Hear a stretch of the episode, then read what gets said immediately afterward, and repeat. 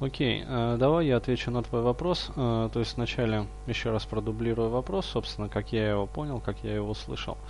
То есть, э, насколько я понял, вопрос заключается в том, в чем разница между астральным, скажем, путешествием, внетелесным каким-то опытом, и, соответственно, туда же можно до кучи еще осознанное сновидения добавить.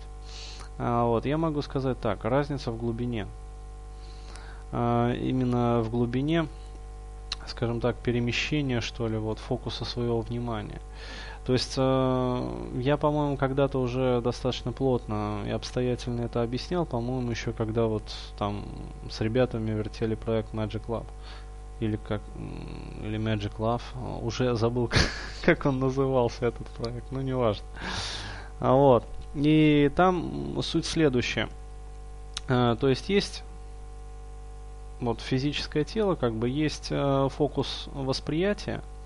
То есть это то, на что направлено наше вот, э, как бы сказать, сознание.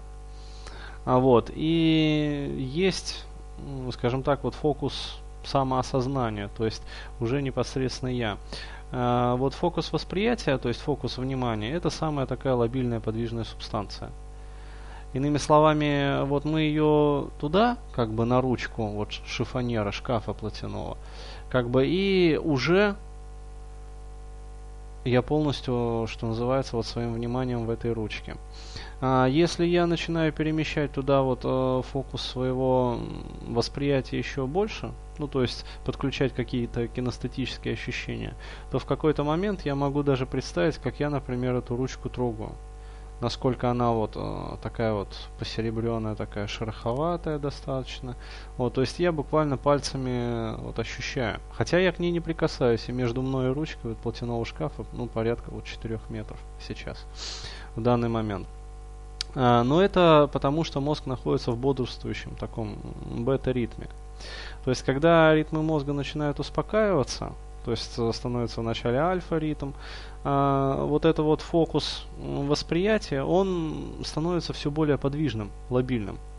То есть э, и в какой-то момент вместе с ним, вслед за ним начинает э, смещаться потихонечку, потихонечку фокус самоосознания. То есть э, границы вот этого вот я. То есть э, внутри тела очень сложно даже перемещать границы своего я, потому что оно, ну, чаще всего у человека вот где-то на уровне вот, вот, ну, глаз, мозга, а, собственно, аджны. А, вот.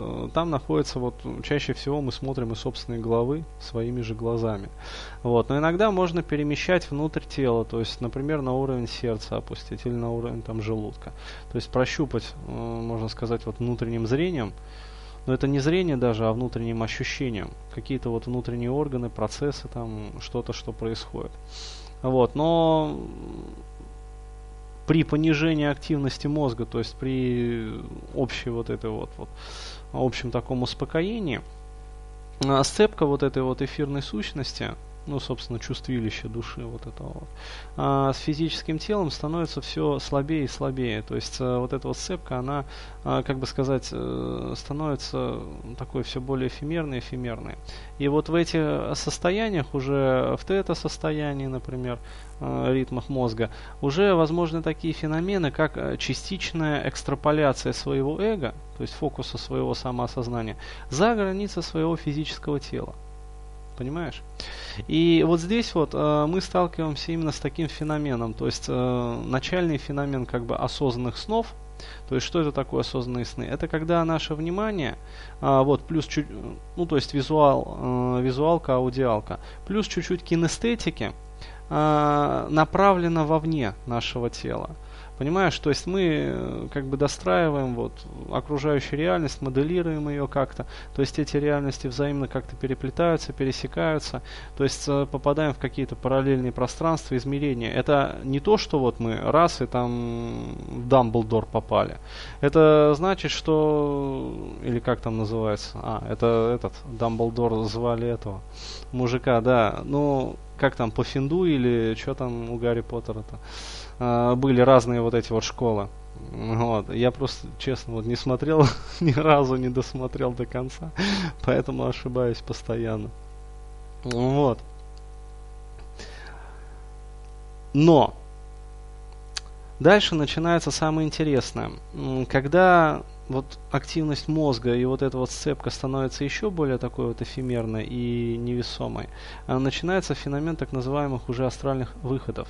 Понимаешь, это когда очень часто, например, во время астральных путешествий возникает такое ощущение, что одновременно как бы в теле еще находишься какой-то вот частью своего осознания – и уже вроде как вне тела. То есть получается такое, знаешь, вот колебательное. То в теле, то вне тела, то в теле, то вне тела. Но когда ты продолжаешь сознательно успокаивать этот процесс, то есть еще глубже погружаться в него, успокаиваться, успокаиваться, то в какой-то момент раз ощущение тела полностью исчезает. То есть вслед за фокусом восприятия который был направлен вовне, а мы перемещаем фокус своего самоосознания, то есть фокус своей кинестетической вот чувствительности, а вслед за ним переходит и наше «я». То есть и в какой-то момент уже себя ощущаем как бы вне тела. А, то есть вот методика, которой я пользовался для выходов из тела повсеместно на начальных этапах, а, в какой-то момент, когда уже вибрации достигают такого звенящего уровня, то есть когда уже не, не трясет, не колотит, а просто такие, знаешь, переливы возникают уже, а я просто концентрировался на той области, куда хочу переместиться. Это мог быть воображаемый мир, это мог быть еще что-то, это мог быть реальный мир какой-то. А потом через какое-то время я ощущал себя уже там, понимаешь? То есть, если это область моей комнаты, то через какое-то время я вот ощущал себя в своей комнате. То есть, я оглядывал свою комнату. Конечно, это а, все было, ну, скажем так, вот там реальность очень сильно переплетается. Там что-то действительно реальное, то есть действительно вот я ставил опыты, когда подтверждались потом моими проверками уже в реальной жизни. Вот, но что-то было все равно выдуманное. То есть э, какие-то несуществующие предметы я там находил. Существующих предметов бывало я там не видел. То есть это всегда было, вот знаешь, не стопроцентная реальность, а где-то вот 80 на 20, 90 на 10, иногда даже 50 на 50, понимаешь? Иногда вообще выдуманного было там процентов 99. То есть, ну, совершенно нереальный вот мир какой-то фантастический. А вот. Иногда практически реальный мир, за исключением ну, некоторых моментов, понимаешь? А внетелесный опыт – это когда ну, фактически его связь с телом теряется вообще совершенно. Понимаешь, то есть э, во время, во время клинической смерти исчезает вот этот вот феномен, который воспринимается э, астрально практикующими как вот серебряная нить. То есть э, вплоть до того, что душа, то есть э, вот эта вот самоосознающая, чувствующая, видящая, ощущающая функция полностью выходит из тела. Вот это вот называется уже внетелесный опыт, понимаешь? То есть полное ВТО. То есть когда душа полностью уже из тела выходит и теряет с ним какую-то связь.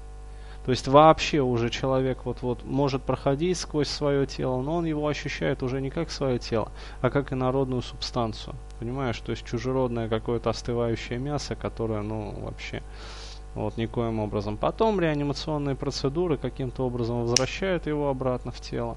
А, вот, и душа вновь закрепляется на вот этих вот, условно говоря, НМДА рецепторах. Ну, это просто я так считаю, что НМДА и там сигма рецепторы это вот те зацепляющие механизмы, которые позволяют ну, в нервных окончаниях, в нервных там волокнах, ну, вот, в нервных клетках, рецепторах.